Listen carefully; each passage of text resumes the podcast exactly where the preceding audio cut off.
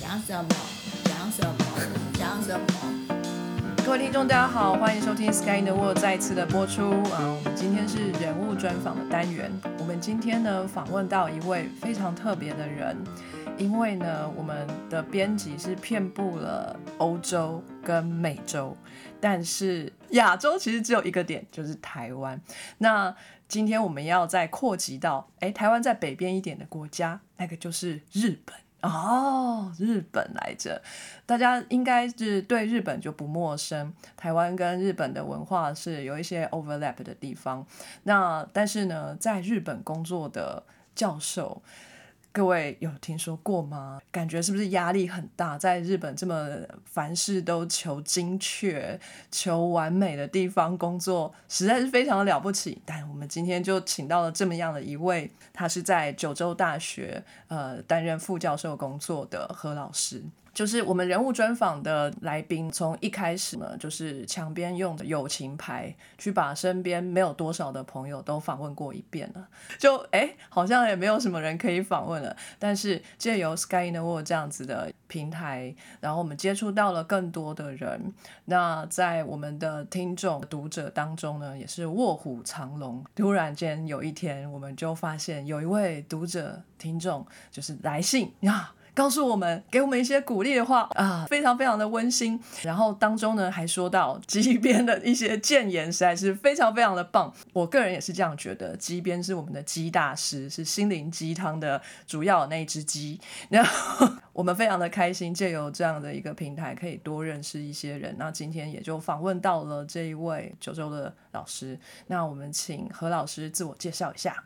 Hello，大家好，我是何心妮，所以谢谢墙边的介绍。其实我是 Sky in the World podcast 的粉丝啊，我常常听你们的节目，所以对有一天我就写了一封粉丝信，然后就是很荣幸的 就得到了被访问的机会。所以不要随便写信来，只要写信都会被邀请。第一个我觉得就是你们这个节目非常的棒，台湾有很多非常杰出在学界的研究人员，可是。很多时候就是除了自己的领域或者是自己学校呃 lab 之外，很难跟其他的人有所接触。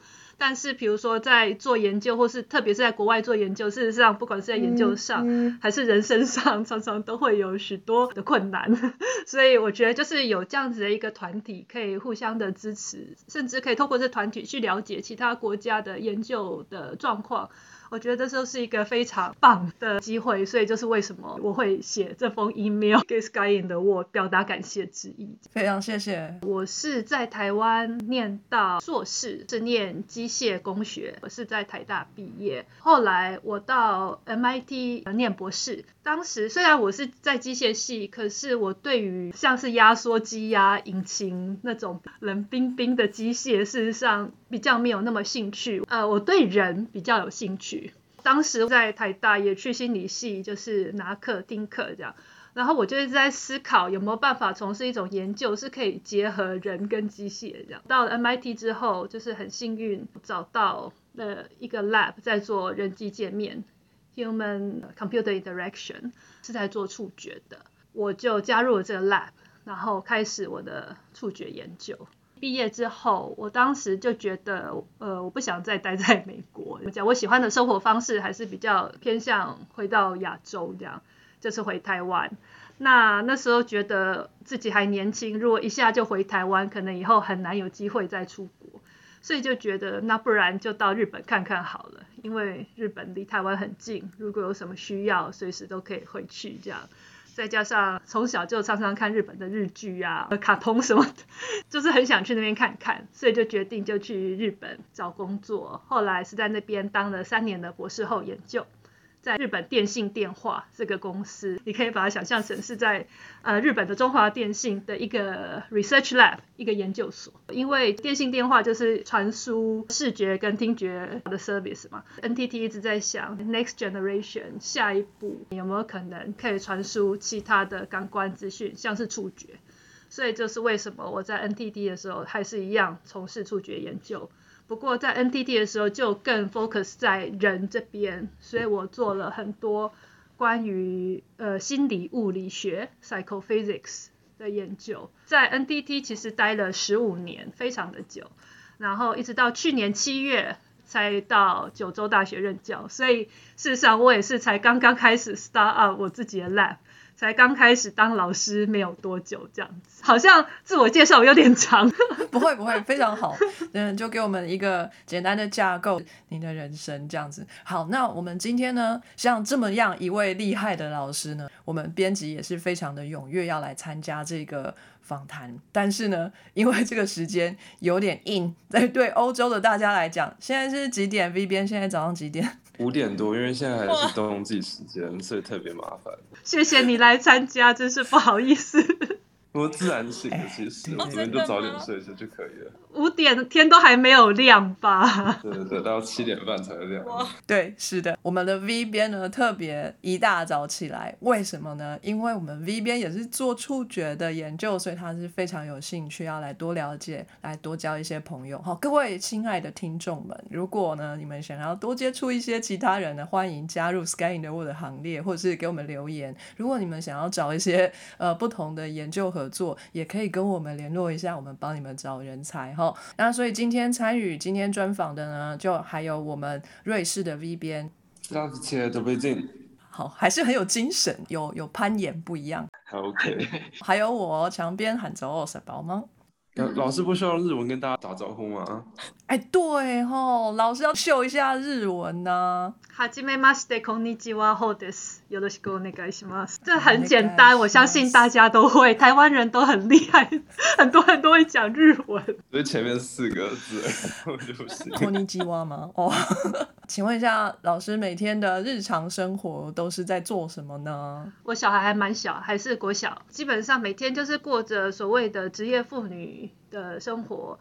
所以每天早上就是很早起来，其实也还好啦，就是六点，因为我小孩他七点就要出发去上学，这样，然后所以从六点就要一早就要起来帮他准备，然后让他去上学之后就开始自己的工作，这样。那因为现在在 COVID，呃，日本的状况也还不是很好。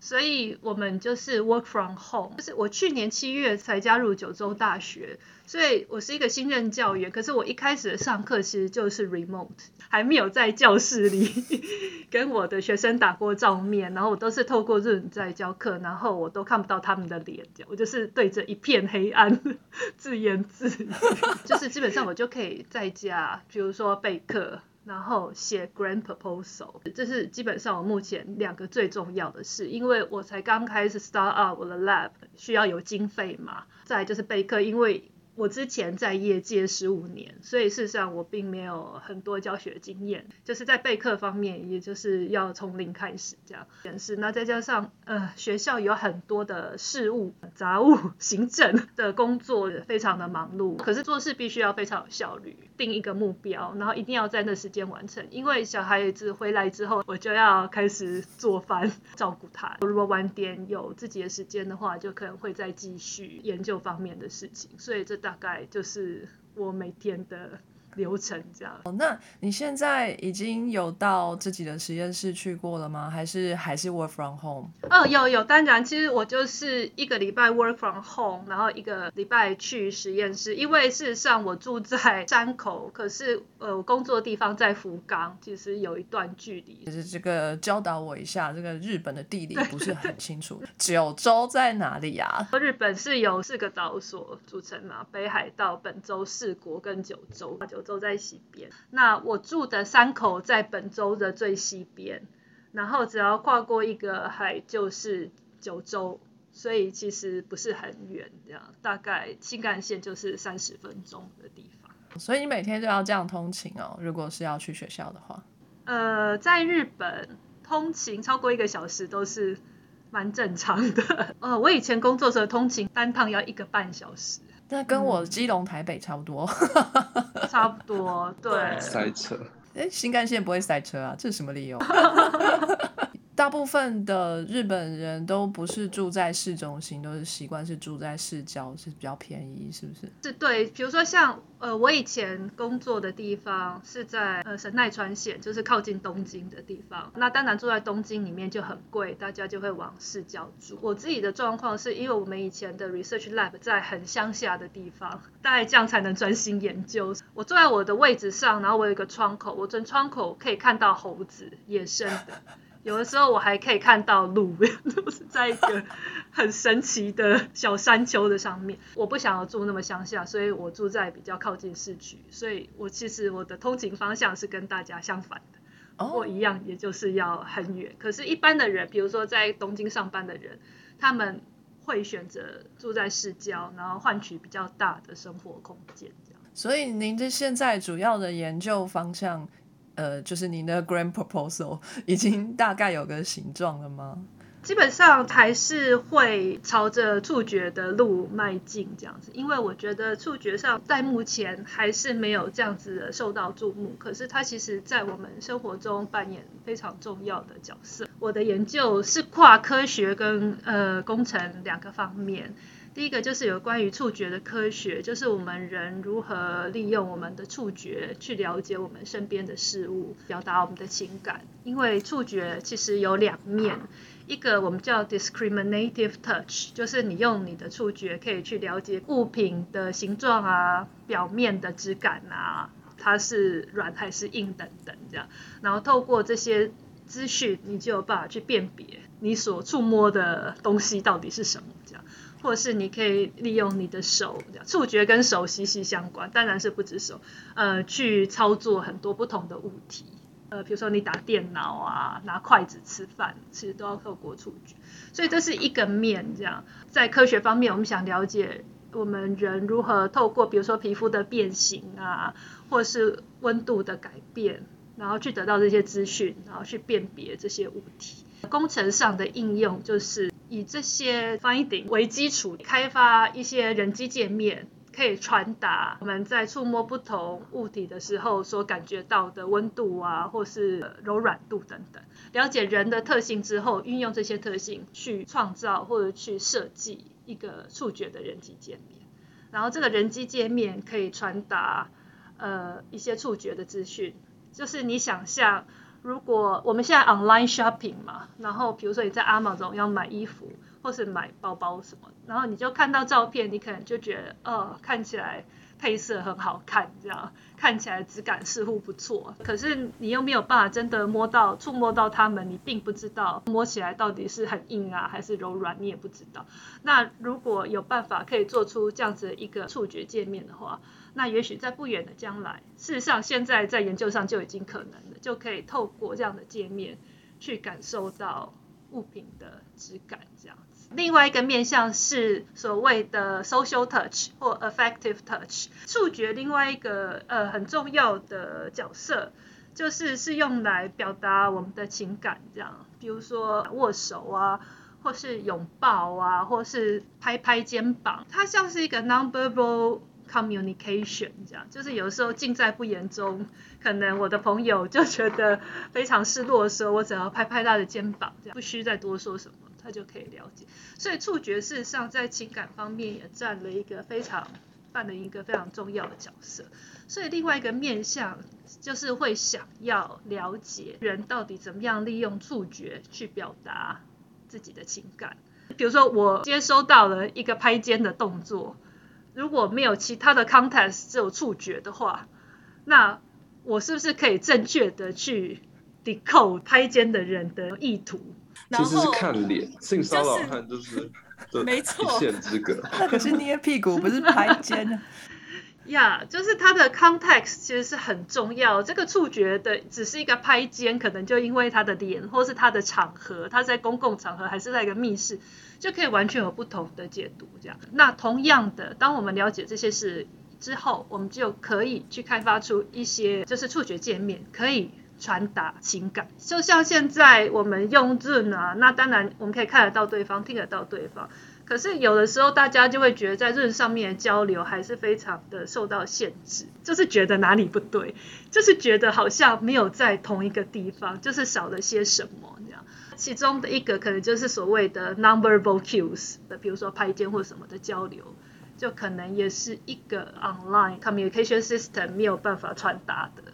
尤其是 COVID 的这样的状态，就是被隔开呀，有没有可能开发一个触觉的界面，然后能帮助大家更自然的表达自己的情感？这样，这就是研究的两个主要的面向，就是 discriminative touch 跟所谓的 social touch。我有个问题啊，关于第一个方向，如果说我今天真的在网络购物的时候，我想要感受到这衣服的触觉是什么，你们会想要开发一个？可以摸的荧幕嘛，就是摸荧幕就可以知道哦，哦，这个摸起来软软，这样吗？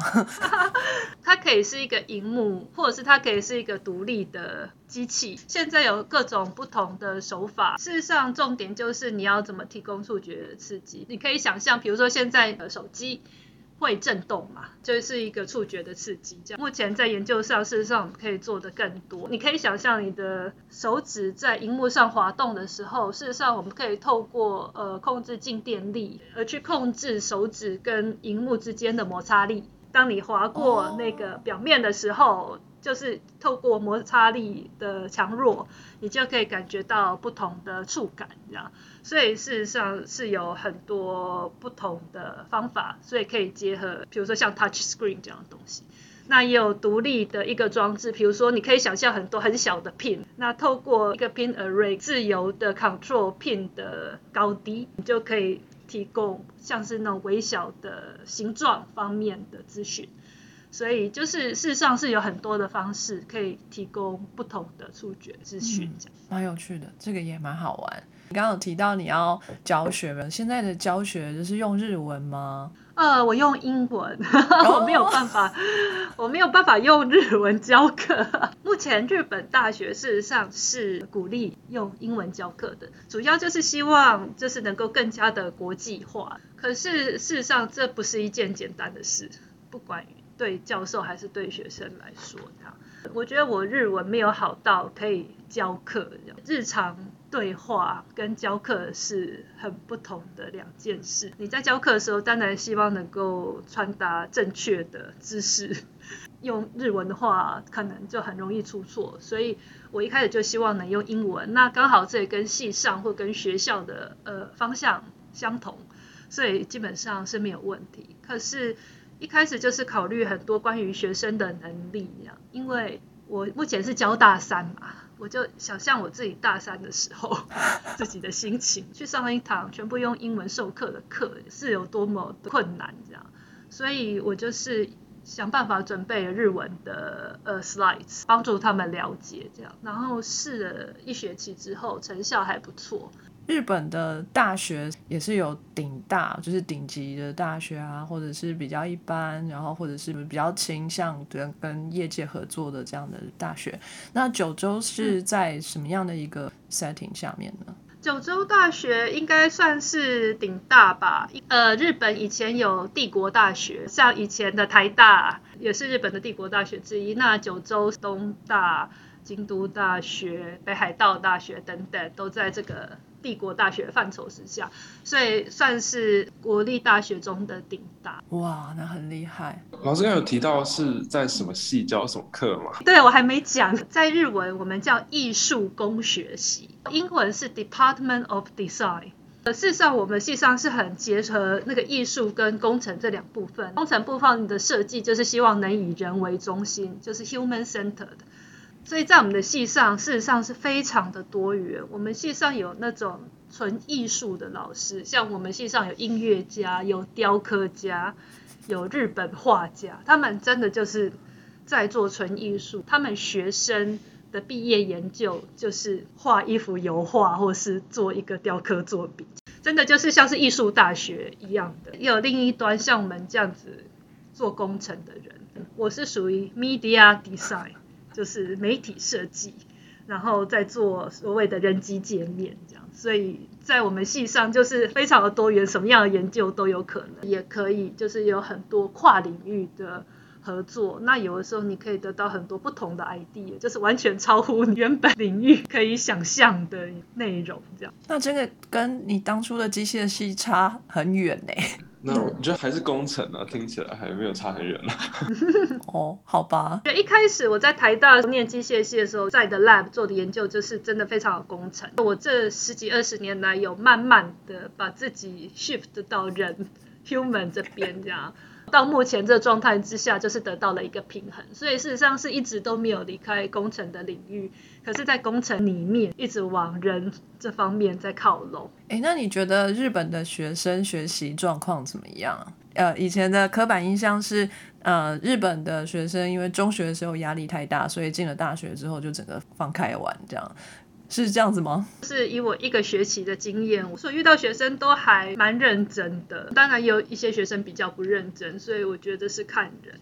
嗯，其实老实说，我还没有什么机会跟我的学生互动，所以就是只能以他们课堂上的表现，或者是他们交出来的报告来看的话，基本上他们都还算认真。刚刚提到的行政职的部分啊，就是你是新老师而已，会不会是很多的行政啊？就是都丢到你身上，还是呃，其实还好是要慢慢拿起来的。事实上，我目前是没有很多行政职，可是就是我需要去了解现在系上到底有哪些状况，哪些事呃，作为一个外国人嘛，那又是一个之前不在呃大学系统的人，我是花很多时间在了解状况。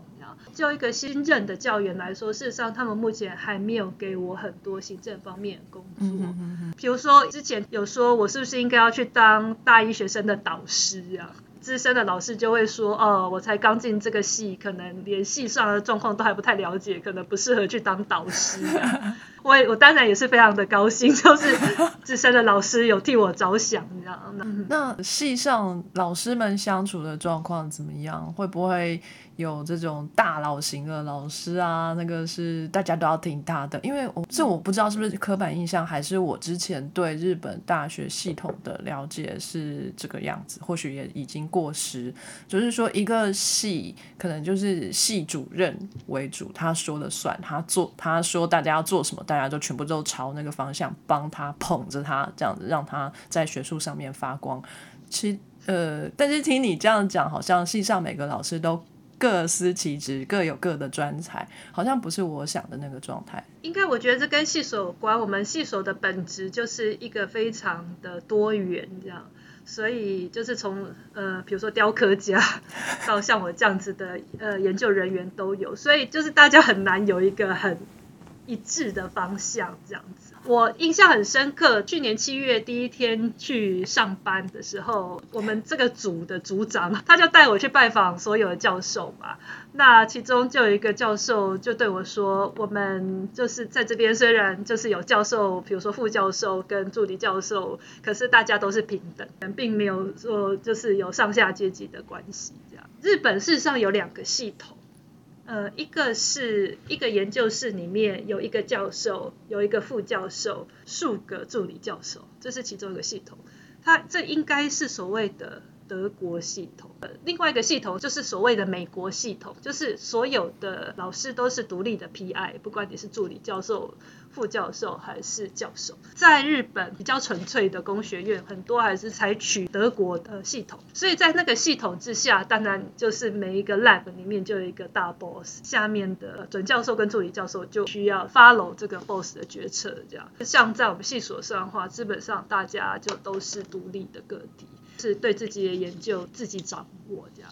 当然，我们整个系上的走向，系主任什么会有一个。大致的走向，至少在目前为止，就是并没有人过来跟我说，哦，你应该要做什么，或者说我们应该要这样做，自由性还蛮高的。每个地方的状况大概不同。你在这边虽然也才刚进来而已，但是你到目前为止感觉压力大吗？应该说还可以吧。事实上还是有压力，这样。比如说，是我第一学期就是三堂课这样，然后就是非常的 措手不及。在写 grant 的时候，那那边的压力也是很大。可是我觉得那有很多时候又可以调试自己的心情。所以只要能够适度的调试自己的心情的话，我觉得就也还好这样。所以怎么说呢？是是压力蛮大的，可是呃，我还可以掌握，还在我可以掌握范围里。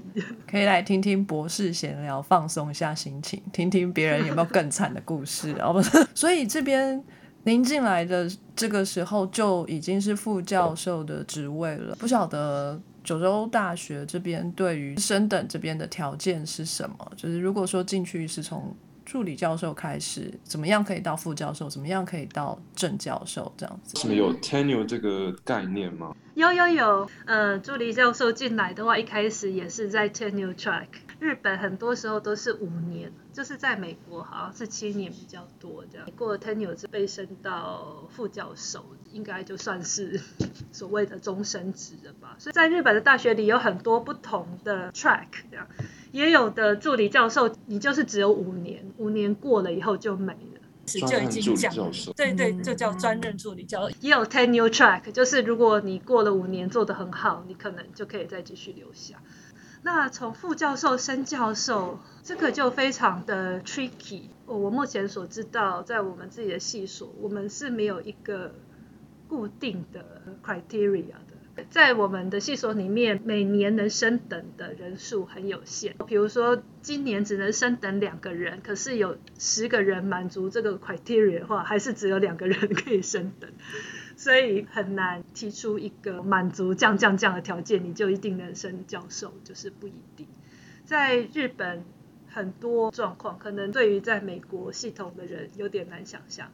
比如说，像我在找教职的时候，在我真正拿到聘书之前，我不知道自己的年薪会有多少。比如说，一般在美国，你可能可能还能 negotiation 什么，在日本是没有这样子的状况。你可能真要到第一天上班，或是你到底第一个月拿薪水，你才真的搞清楚。所以它完全是个黑盒子哦，就是说，如果你打听一下别的一样职位的薪水是多少，是可以的。所以，如果打听别人的话，因为事实上就是有分职等嘛。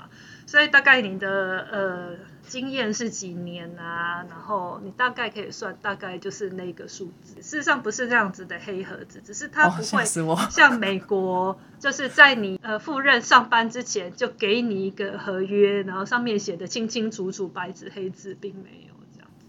蛮有趣的，non-negotiable。你猜猜看会有多少？可是 position 呢？就是像您刚进这个学校，就是从副教授开始，这个是你狗血得来的吗？还是学校给，就是就是这样给你了？我 apply 的时候，这个 opening 就是一个副教授的 open。哦，好酷哦。对，就是在日本征才的时候，事实上有的时候他们就会直接说他们要找教授或副教授或找呃助理教授。那有的时候当然他们也都还没决定，就是说反正我们就是要这个领域的人，所以就很难说。那是不是你勾血吧？我我觉得他如果一开始没有说他就是要找副教授，如果他一开始就是一个比较 open ended 的话，那当然是有可能。不过呃，在日本真的就是看你的业绩，再来他们会看年龄。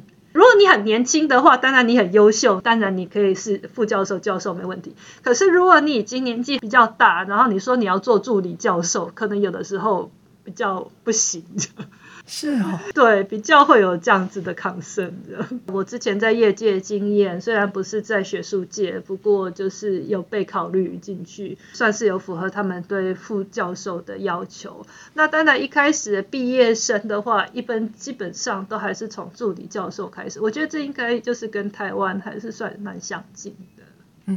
我刚刚有稍微看了一下何老师的这个最近的发表，有一篇是 Catch My Eyes，我觉得非常之有趣哈，就是今年吧，二零二二年的这个是 Preprint，对，它还在 Archive 上，我还在 Under Review。事实上，我觉得，因为事实上这篇文章是在呃呃讨论有关 Kobe 下。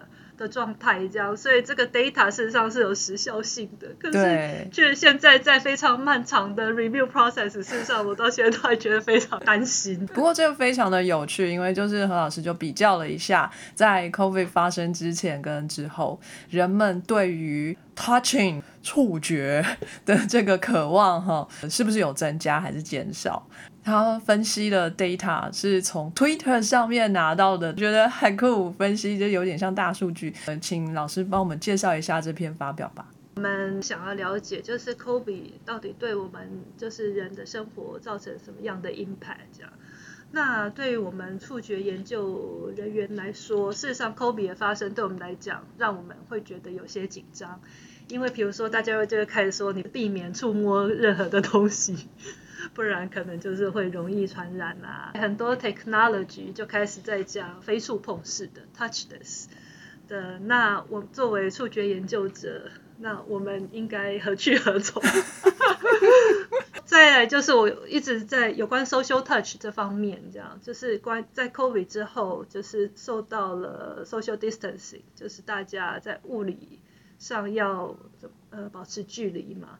那这方面也就是限制了人跟人之间的接触，这样。那在这样的状态之下，我们就非常想要了解到底 COVID 对于人这个 touch 这个触摸的行为有怎么样的影响，这样。然后希望能透过这样一个研究。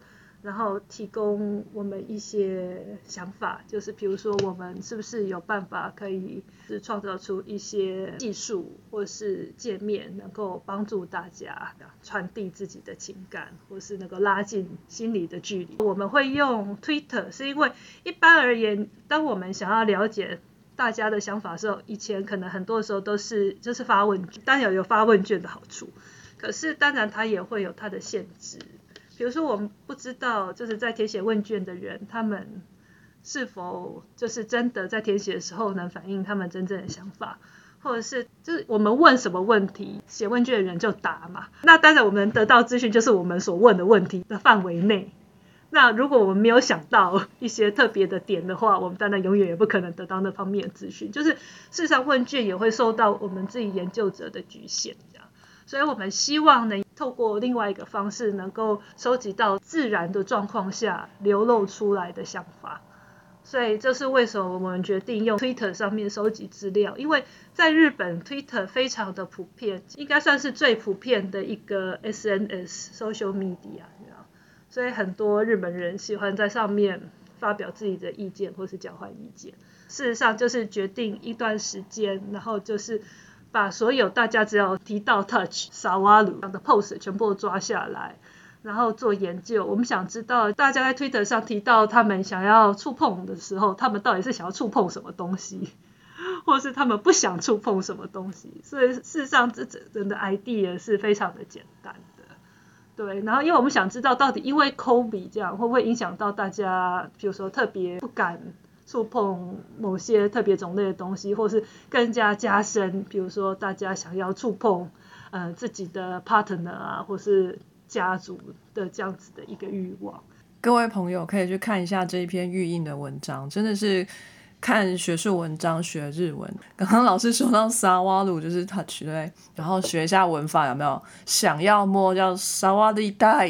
然 后不想要摸，叫做萨瓦利达古奈 啊，对对对，超帅。所以可以请问一下，这这些研究是在之前在业界的时候所进行的吗？因为一看到老师有加入九州大学之前很多发表，就是蛮好奇这个在业界的学术工作是有什么什么不同。哦，对，这篇文章事实上是在我之前在业界呃发表文章，等于是离开前的几乎是最后一篇文章，就是日本电信电话。事实上，我们有十四个研究所，从最基础的像 physics 呃物理，到真的就是很 applied 的，真的是 R&D，就是有关于 network 啊无线通讯啊那种，真的跟我们的 business 很相近的。之前待的研究所是属于 communication science，就是我们在研究关于通讯方面的各种可能性。那我们的 group 是在研究人类的知觉 sensation perception，所以事实上我们是在很基础研究的那一端。我所谓的业绩好了，事实上也是发 paper。我们的业绩是看我们所发的 paper 的数量。以这个角度来看，事实上就跟学术界非常的相近。一个很大的不同就是我们不需要教课的，当然也不会有学生。那有时候我们会收一些 intern，是研究很多的时候就是真的都是自己动手的，就是不像在学校老师，可能你有学生，然后你就是 idea，然后学生去执行。然后在企业的话，就是你有 idea，就自己 set 到这个实验，自己 programming 了。然后最后就是自己 run 实验这样，好孤单哦。对，就是会有些不同这样，不过主要我们事实上都还是就是发 paper，然后做基础研究这样子。然后这篇研究的结果是说，就是 COVID 爆发之后呢，其实大家对于触摸的欲望有增加。然后，而且这个增加是持续，比如说打开了，不用再隔离了，这个触摸的欲望会降下来。是这看到的 trend，至少在这一年里面，它还是持续在那个高原期这样子。蛮有趣的，大家会一直想摸东西。对，事实上我们就是对于触摸对象，我们有把它稍微做一个分类。就是第一个是关于比较像是触摸人体，就是人对象；另外一个就是触摸东西这样。所以我们做了分类，然后我们发现是事实上在 COVID 之后，的确会增大大家想要触摸人或是动物的欲望，有生命的东西这样。然后即使在高峰期过了之后，它都还是一直在持续持续。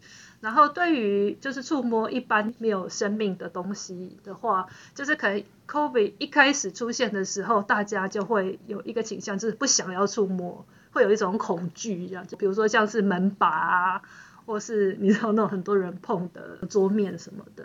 时间久了以后就忘记，在防疫上可能对大家就很容易松懈，所以这个研究的主要的带来的讯息其实就是两面这样。不好意思，我看文章常常就会歪掉了，就是这个“触摸”这个字的前后可以安插一些不同的受词。呃，刚刚提到的，比如说动物啊，或是人体器官啊之外，还有很多各式各样大家会想要摸的，比如说翅膀啊，或者是顾客 （customer），我觉得还蛮有趣的，大家可以看一下这个图表上选项，呃，蛮娱乐的。呃，所以当初老师怎么会想要找学界的工作啊？这个 NTT 这边的研究工作听起来，哎，好像跟学界也差不多。只是孤独了一点，是是因为这样子，对啊，怎么会想要找学界的工作呢？主要有两个原因，呃，第一个原因是生涯规划，就 NTD 的研究所工作事实上是很好的，应该可以说对很多做研究的人来讲，应该算是一个梦幻环境，就是你不用教课嘛，那你也不需要担心方顶，因为我们是公司这样，不管你要买什么研究的器材，只要研究有需要，只要呃，你的上司认为这个研究是有意义的，基本上就是不需要去筹方顶的事，所以你不用写 grant proposal 那样，然后你就是每天专心在你的研究就好了。是有一个限制的点，就是我们的研究所的，就是这种纯研究的 position，大概只能做到五十多岁之后，你就要毕业。比如说，如果还要继续从事研究工作，就必须要去大学找教职这样。或是你可能可以有其他的生涯规划，做其他的事情。我已经四十多岁了，我就是我就需要想嘛。当你到五十几岁，然后你再想来转业，或者再想来找其他的工作的话，就不是那么简单。尤其是如果想要继续研究的话，到大学任教是一个很好的选择。问题是日本应该跟台湾很相近，就是因为少子化关系，事实上。大学经营也越来越困难，然后大学的教职的 position 事实上是越来越少，它的 opening 是越来越少，所以你不是说那我明年要去大学任教就可以马上找到工作，并不是这样，所以你需要有一段时间，呃，去寻找适合自己的地方，这样，所以就是在这个时间点，这样我也开始考虑到这个问题。那第二个是因为我家庭的因素，我丈夫是在山口大学任教。那我在 NTT 的时候，我工作地点在神奈川县，在关东，所以事实上我们远距离了非常多年，非常的困难。小孩又还小嘛，我就越来越觉得这不是我想要的生活的形态。所以我希望能够搬到山口九州附近找工作，就是让我们全家可以团圆在一起。所以事实上这是最主要的一个原因。哎，那现在很棒啊，感觉哎目标都达成了。我想请问老师，教职这边找了多久啊？我只准备了一年左右。嗯，我觉得就是在找教职这方面还算幸运，是很多时候是要天时地利人和。就是比如说我在找的时候，是不是刚好就是有一个 opening，就是是我的领域这样，然后刚好在我想找的时候，那有一个适合的领域这样子。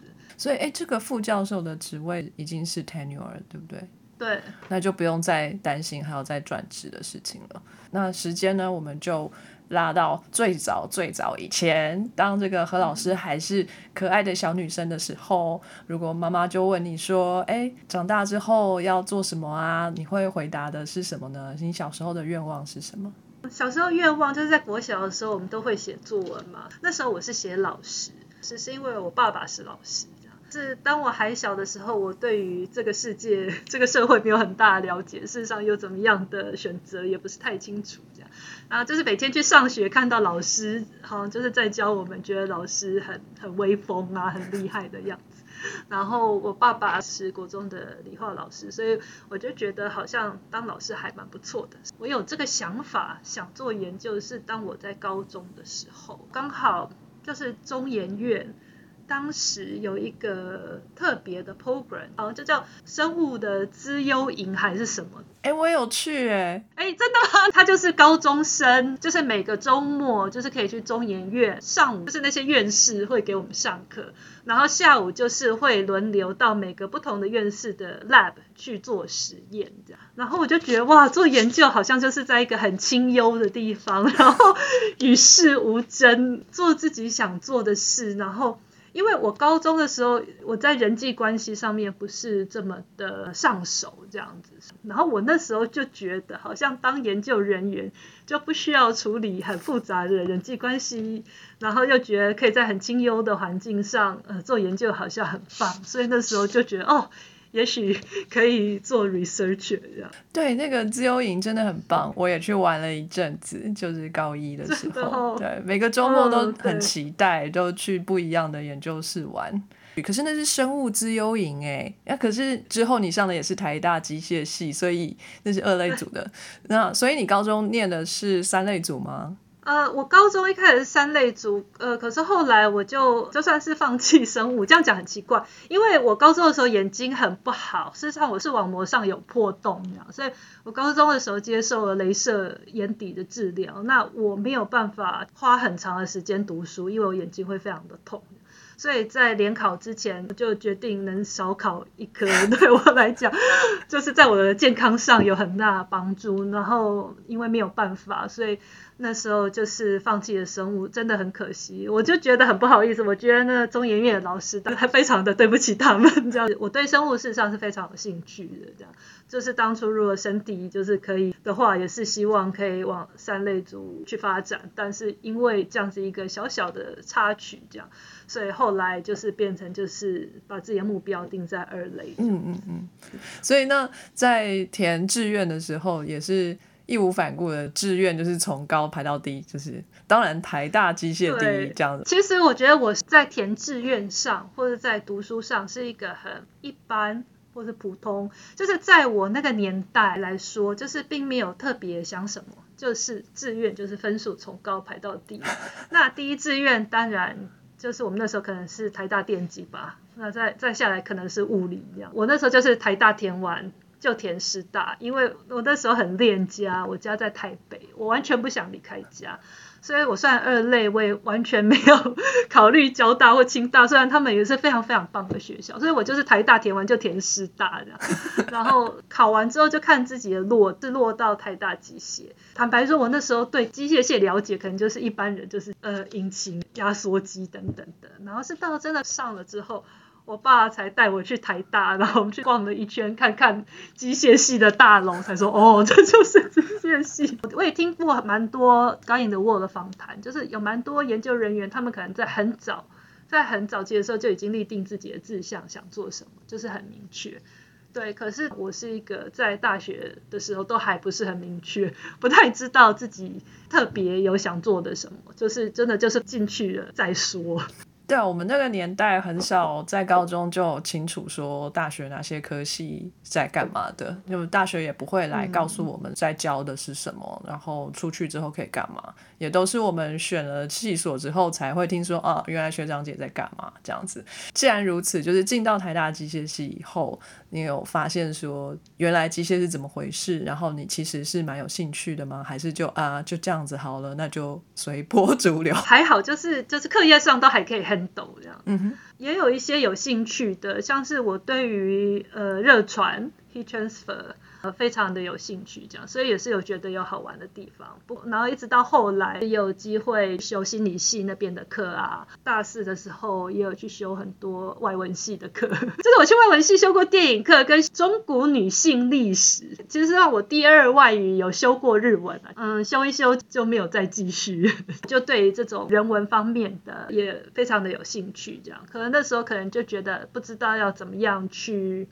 结合这些兴趣在机械之上的，就是模模糊糊的尝试涉猎不同的学科、不同的范围这样。哎，蛮多我们访问过的台大校友，几乎都是这么叙述他们的大学生活的。其实除了自己的本科系之外，都会有很多的机会可以去尝试呃不同的组别，甚至是不同面向的细所的这个内容啊，也可以修研究所的课，就去听听课，然后多去接触。其实这对大家日后的发展呢，尤其是现在斜杠年代哈，有非常多的好处吧。过去接触过的这些东西，呃，或许到最后都能够运用得上。那这大学的生活听起来很不错啊，那课业也 OK，只是还在摸索未来的方向。那之后是直接就念了研究所嘛？那个时候有考虑过出社会吗？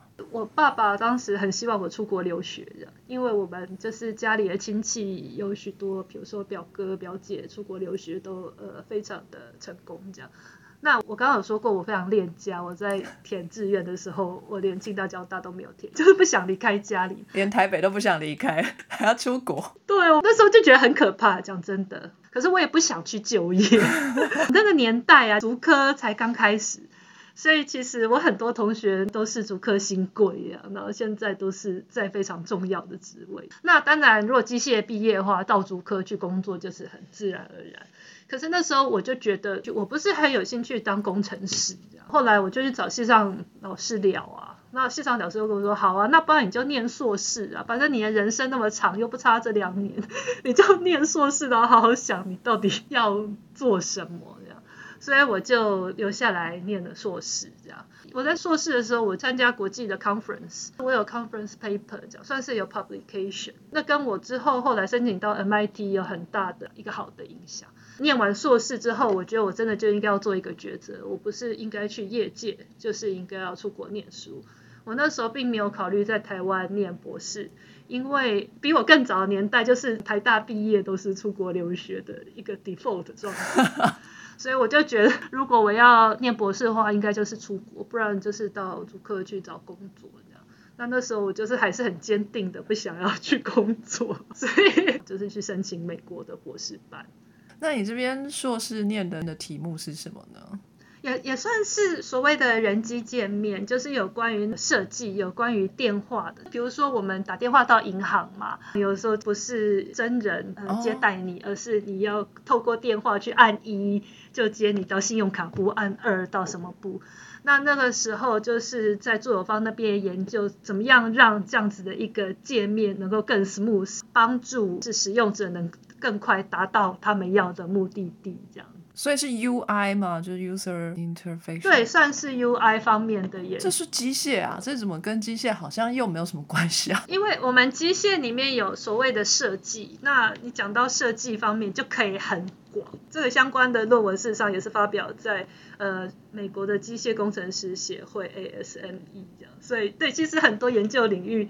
都是非常的广，超酷的。所以你的硕士呃有了一个发表，然后你申请 MIT，你就只有申请一个学校吗？我申请很多，我申请十个学校。哇！我那时候就是抱着一定要出国，有很多人出国念博士都是先找好教授才去。嗯。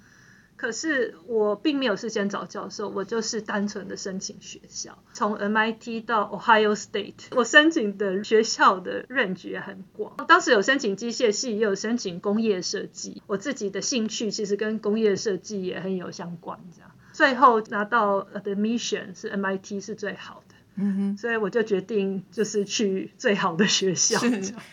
所以大部分的这个目标都是美国吗？有考虑其他国家吗？当初我只申请美国，因为我能收集到的资料，就是在申请学校的时候，我都是靠 BBS 椰林风情这样。现在这一个 BBS 可能已经，我不知道它还在不在。那时候一个留学版那边就有很多不同的资讯，能收集到最多资讯是关于美国。再加上家族里其他的亲戚也都是在美国留学，所以自然而然的一直申请美国的学校。OK，这等于算是你的第一次留学生活哈，就离家好几千里远，然后又到了 MIT 这个很冷的地方，有没有觉得一个很大的转变？尤其是你这么恋家的人，有真的是一个非常大的转变。可是我爸就跟我说，逃鬼心丢鬼，他的意思就是说，就是去 MIT 就是要钻洞嘛，你投过以后，你的身体自然就有办法过去，就去试试看。那我也是抱着这个心情，我觉得我的一个好处就是，有的时候我不会想太多。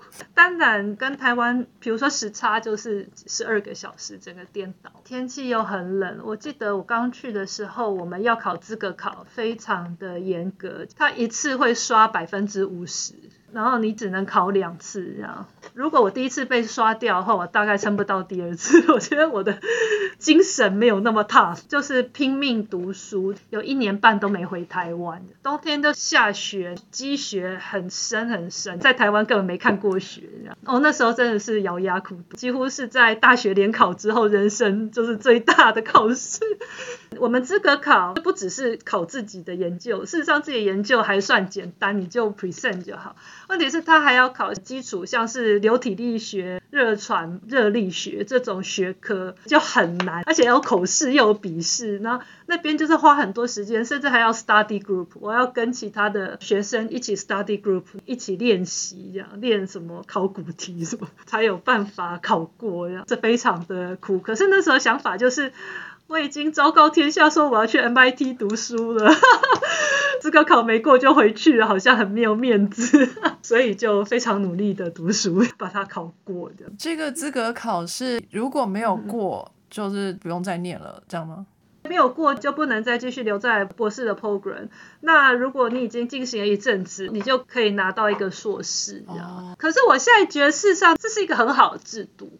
因为我觉得不是所有人都适合读博士，讲真的，就是能继续读博士也不见得真的是好事，就是每一个人状态都不同这样，所以有的时候其实事实上这是算是一个很好的一个帮助大家筛选自己未来的一个方法。在我是学生的时候，我会觉得怎么这样子的严格这样，尤其是我现在到日本，日本没有这样子资格考的东西，这样就是。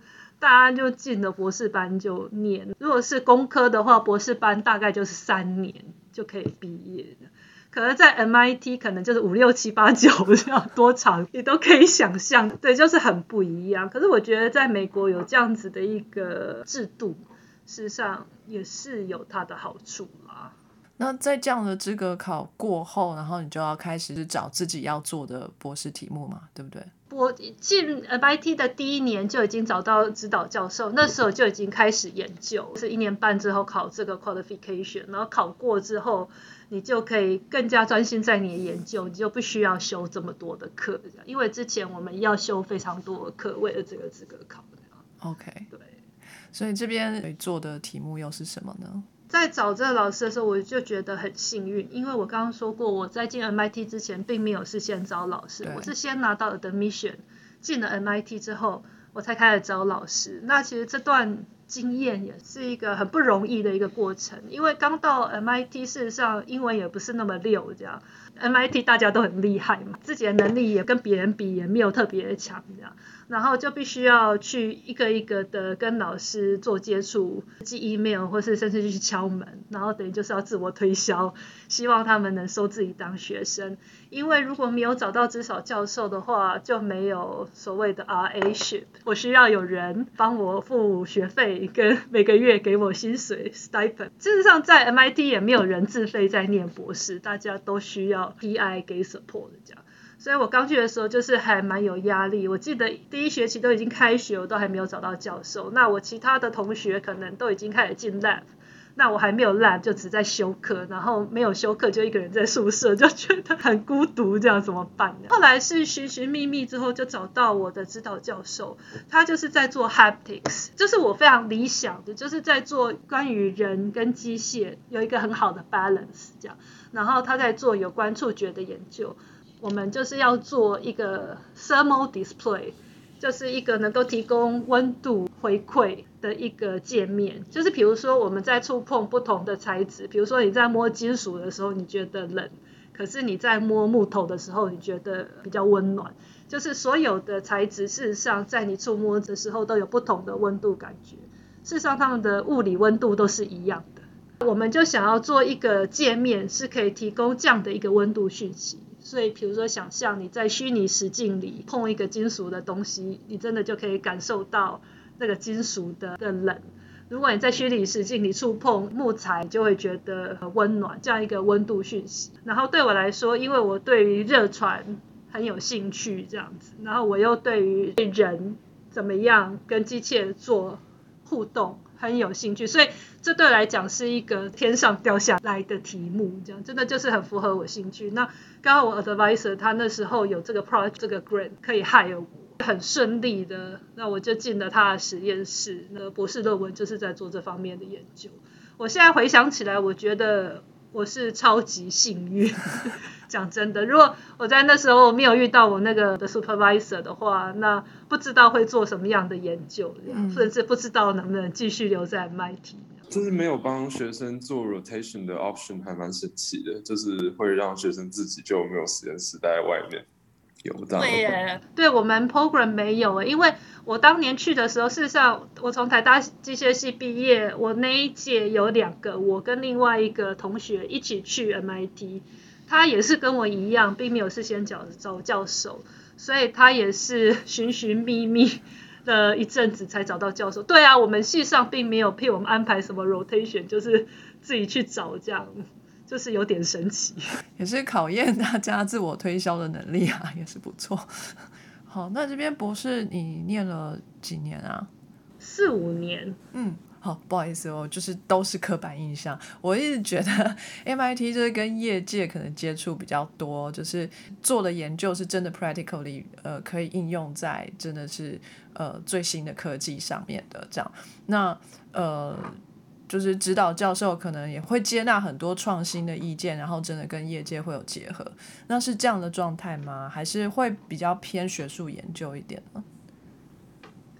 呃，我觉得这是看 PI，因为我自己的 PI 来说的话，我觉得我们是非常偏学术研究，在工程方面这样，那我们依然就是就是偏学术方面的研究。就比如说我们那时候会研究，就是人是否可以用在触摸不同的材质的时候，是否可以用冷热，就是温度的感觉来辨别不同的材质。所以这样的研究事实上是可以说它非常的心理。可是，当然，我们的目的是非常的工程的。可是，我们在做的研究是这么的基础。我们有另外一个比较大的 lab 的话，又是非常的应用。比如说，隔壁的 lab 的 PI 自己有开公司这样，然后他们可能就是在开发不同的科技这样。所以，我觉得就是很广，就是看 PI 每个人的 style 都不一样。哦，对。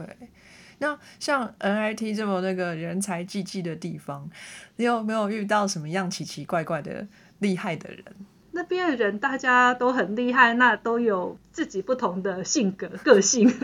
事实上，我觉得不止在 MIT，而是在学术界这样，我觉得大家都有自己很独特的一面这样。不过呀，基本上来讲，我觉得有的时候可能就是比较沉默寡言呐，或是可能讲话的时候比较出人意表啊，或是可能比如说在跟大家交流的时候，有的时候比较不。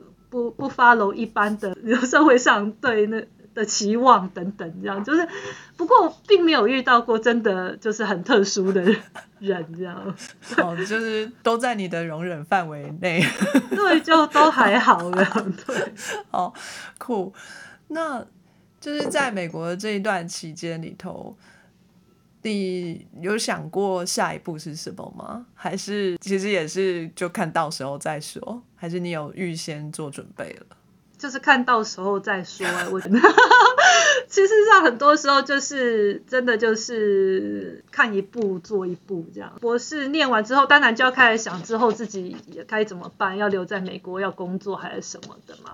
那那时候的想法就是不想要留在美国，然后就是想要回台湾或是回亚洲这样。那时候在 MIT 就是有一个 MIT Japan Program，事实上这个 program 就是专门是负责送 MIT 学生到到日本做 intern 的一个 program 这样。事实上就是 MIT 有很多像 MIT 什么 Germany、NIT Italy，跟不同的国家都有交流这样。那我那时候就想要去日本，我就跑去那个 program 跟他们说，呃，我博士要毕业，我想找工作。我知道你们是在介绍 intern，可是你们有没有办法 给我一些 advice？MIT Japan program 算是我的贵人，很尽心的帮助我这样。然后他就问说，那你研究做什么？你有什么兴趣？然后就帮我 matching，他们就给我一个 list。那当时就有我们 MTT 这个 lab，然后有 Canon。就是有各种也有 research lab 的大企业的，比如说像 Canon，当时他们也都会派研究员到美国留学，所以当时在 MIT 有 Canon 的研究员，所以就因为这样，所以事实上我有跟 Canon 的研究员面试过，这就学校帮忙介绍工作这样，这方面来说，我在找工作也是非常的 lucky 又很顺利。不过当初也是有特别想说，不是待在纯学术环境的嘛，因为。听起来没有在学界找 postdoc 的这个计划。对我当初没有特别想要当 postdoc，我比较想去找工作的。不过当然去 NTT 之后，我一开始的职位是 postdoc。不过这就是比较自然而然，而不是我就是一开始就是想要留在学界，之后就是想要当教授，并没有。哦，可是你小时候志向是老师哎，你这样就歪了。太久远了。对，太久远了。那单纯只是因为这个是亚洲吗？就就是讲刚好 MIT China、MIT Taiwan，对，MIT Malaysia 之类的，你会考虑吗？为什么会选择日本？当然对日本很有兴趣，它的文化嘛，然后日剧什么的。在要毕业之前，突然有一天我就想到《东京爱情故事》这个日剧，这样，那是我小时候看的。反正我就突然想到，我就想说，哦，then why not？为什么不去日本呢？就去日本。想恋爱了。对，就开始学日文这样。所以我一开始学日文，事实上是在 MIT，我是用罗马拼音学的日文，跟一般的台湾人的学日文方法是完全不一样。然后我在觉得日本在科技方面也是很强，这样子很进步。呃，第一次出国也是是去日本玩的，所以又觉得那边离台湾很近，就觉得那就去日本好了。这个在日本有需要考日文检定吗？看你的工作，觉得像我的工作方面是他们完全没有要求我考任何日语检定，我的工作是可以完全用英文的。对，可是我后来还是有去学日文，我自己又去考检定，因为我觉得在那里生活在另外一个国家，我觉得不会当地的语言，还是在生活上有诸多的不便。为了生活会会去学日文，不过在工作上基本上就还都是用英文。所以在 NTT 你都是用英文哦。事实上后来也是有英日夹杂这样子，不过写论文什么的，当然都是发英文的 paper，就都是用英文。事实上，在日本做研究的话，事实上是不需要会日文的，所以日本其实是一个大家可以考虑的地方。真的耶，听起来很不错，业界也是蛮蛮好的一个选择。我觉得像您说过的就是大厂啊，都会有研究的这个机构。而且这个他们也都有发表，然后要再回到学界也随时都有机会，就是看年龄，看年龄。对，像 Sony 啊、Canon 很多就是你大家都听过的公司，事实上他们都有 research lab，他们也都会有相关的 position，都会是一个选择。嗯嗯嗯。事实上，在日本就是做研究或是当教授，台湾人也并不是少数。哦，真的？对啊，蛮多人的。日本又离台湾很近，所以事实上也是一个值得考虑的地方。你不是想要回台湾吗？像这么恋家又离家这么久了，我也想回台湾做一下工作，再考虑出去还怎么样的？因为我那时候觉得，如果我回台湾的话，我应该不可能再出国了。因为我博士毕业回台湾的时候，大概差不多也要开始想结婚什么的。那如果在台湾结的婚，我觉得就很难。所以我会觉得，趁自己还年轻的时候，在回台湾之前，希望能再到另外一个别的国家去体验。啊，可是当日本太太很辛苦呢，就是丈夫回家帮她拿拖鞋啊，早上还要什么拿报纸给她看啊、什么的。是那又是一个 stereotype，应该现在很少人做这件事情。实际生活当中的日本男人是还好的啦。我觉得新的一代年轻人事实上已经都也很不一样了。比如说，像是去接小孩的时候，事实上也很多日本爸爸，呃，接送小孩等等。呃，双薪也越来越多。当然，我觉得比不上台湾。我觉得台湾 default 就是双薪家庭，在日本，呃，双薪还是没有那么多。可是我觉得就是也是渐渐的越来越多。嗯哼，哎，那你 NTT 这样的工作也算是比较工学这一方面，design 这方面，呃，会不会感受到男女的这个比例不一样，或是女性稍微不平等的感觉呢？我们以前机械系，我那届是一百五十个人，我们女生是十一个，事实上算是历年来女生算多的一届，可是当然还是人数算非常的少这样。MIT 的男女比例反而比较均衡，undergrad 有特别的去 balance 它，然后 graduate school 当然他们没有做这件事，可是我们 lab 也是非常多女生，这样就觉得还好。到了日本之后，在很多不管是自己在女性方面，或者是自己在外国人这这件事上，都是所谓的 minority 嘛。我自己是没有觉得自己因为女性呃受到不同的对待。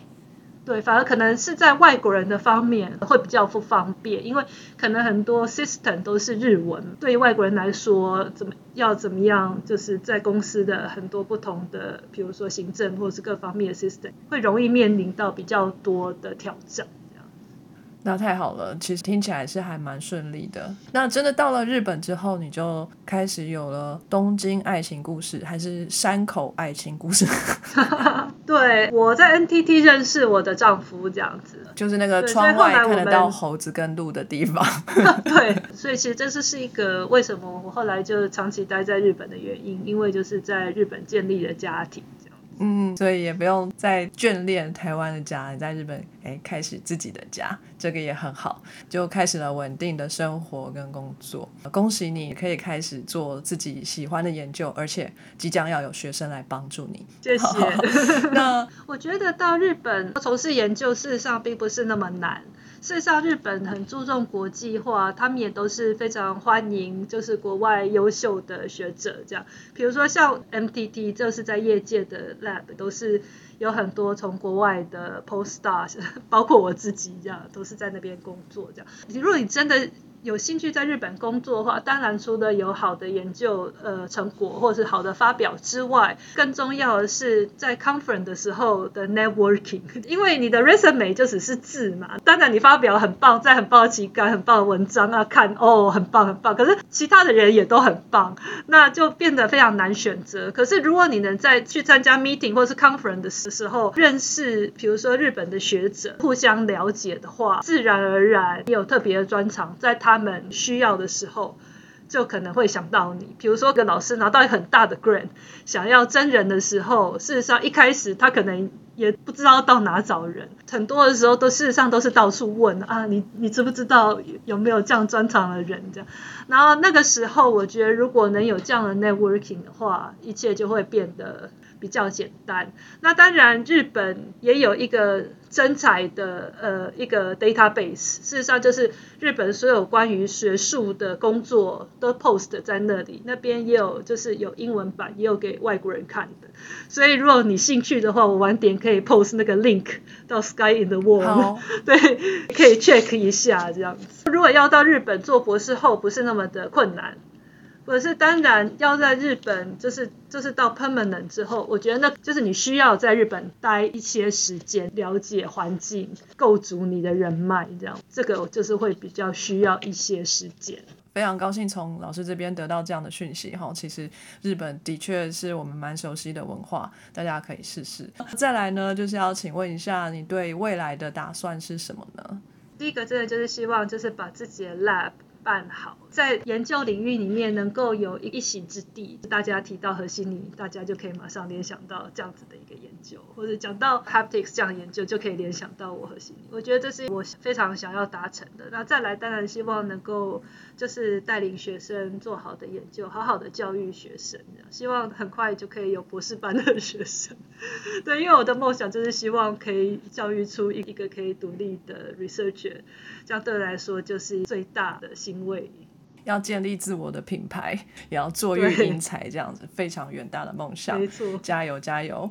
那我们有幸访问到你，真的太开心了。那节目的最后，就是我们都会要请问我们的来宾呢一个问题，就是如果今天有一个非常迷惘的研究生啊，就像你当初在台大的硕士要毕业的时候一样，其实也不太知道方向。哎，没有啊，你你好像知道，你就是要出国。不，anyway，就是如果有一个研究生他还是蛮迷惘的，他要来找。你要一点意见的话，你会怎么跟他说呢？怎么讲？要决定自己的生涯，其实就是很困难。因为当你要做一个选择的时候，第一个是你需要有充足的资讯，可是当在很多的时候，你都没有办法收足资讯。所以我觉得第一个就是在有限的资讯里面，就是找到一一个最佳的选择。再来就是，我觉得你真的就是要问自己，就是想要什么。就是我觉得要倾听自己的心嘞。就是很多时候，比如说可能。大家会觉得说，哦，你就是应该要这样，这样才会成功，这样才是对的。可是你可能就是觉得，哦，可是我就是很恋家，我就是不想出国。每一个人要的跟他的性格、个性都不同，每个人都是独特的，别人的经验不见得适合百分之百的参考，你也不用去 follow 别人的经验，这样，而是应该真的是正视自己的想法，这样。我觉得不需要太勉强自己，就是在自己真的想做。想要去的地方，我想不管怎样模模糊糊，一定会有一个想法，就是很 rough。不管你是要去工作，还是要留在学界，比如说我现在不想去工作，还想要待在学校，或是我就是不想出国，想留台湾，或者是我就是不想待台湾，我就是想出国。不管怎样都可以，就是只要一个，就是朝着那个方向去，然后以你现有所有的资讯，找到一个你觉得你最可以呃生存的方向。先做做看再说，这样我觉得在一开始的时候，你很难去计算全盘，就是你的将来，或是你在选择会有什么样的结果，我觉得是太难了。就算你可以看到很多东西，也会有各种不同的因素变因，这样中间这样子出现，让一切无法控制。这样，所以我觉得你能就是就目前所有资讯做最好的选择，然后就是倾听自己的声音。嗯我觉得这是最重要的事。嗯，非常好的建议。就其实要考虑自己心里想的，也同时也要考虑实际上可以得到的资讯是什么，然后两者结合，选择最适合自己的最后的决定。嗯，让你目标更为一致。然后，那今天就谢谢何老师的时间，还有 V 边的时间，给我们非常精彩的人生故事跟建言。我们今天就先到这边，keep in touch 哦，何老师，我们可以继续合作，然后多聊聊。如果博士闲聊有机会的话，也可以一起来玩。好，没问题。好，那就先跟大家说声再见喽，拜拜。拜拜，谢谢你们。非常感谢各位听众的收听和支持，特别要感谢各位赏杯咖啡的朋友，在 First Story 上的 Costy Lover、Jane 以及匿名赞助者 p a t r o n 上的 Yi Chen Wu Newton、Catherine、Evan Wang、Eddie Hu、Yi Chen Wu、Elliot Ferry、Adam Joe、Ernest、Nikki Hu 以及 Howard Zhu。Sky in the World 在各大 Podcast 平台都能收听得到，Anchor、SoundOn、Spotify、Apple Podcasts、KKBox 都能搜寻得到 Sky in the World 的节目。另外，Sky in the World 也会在脸书页面以及 Instagram 上分享科学家的八卦、科学新知，还有编辑们的日常给大家。有任何问题以及意见，都可以在各大平台上留言，让我们知道。我们将竭尽全力为您寻找答案。欢迎追踪分享 Sky in the World，让更多人知道有趣的科学哦。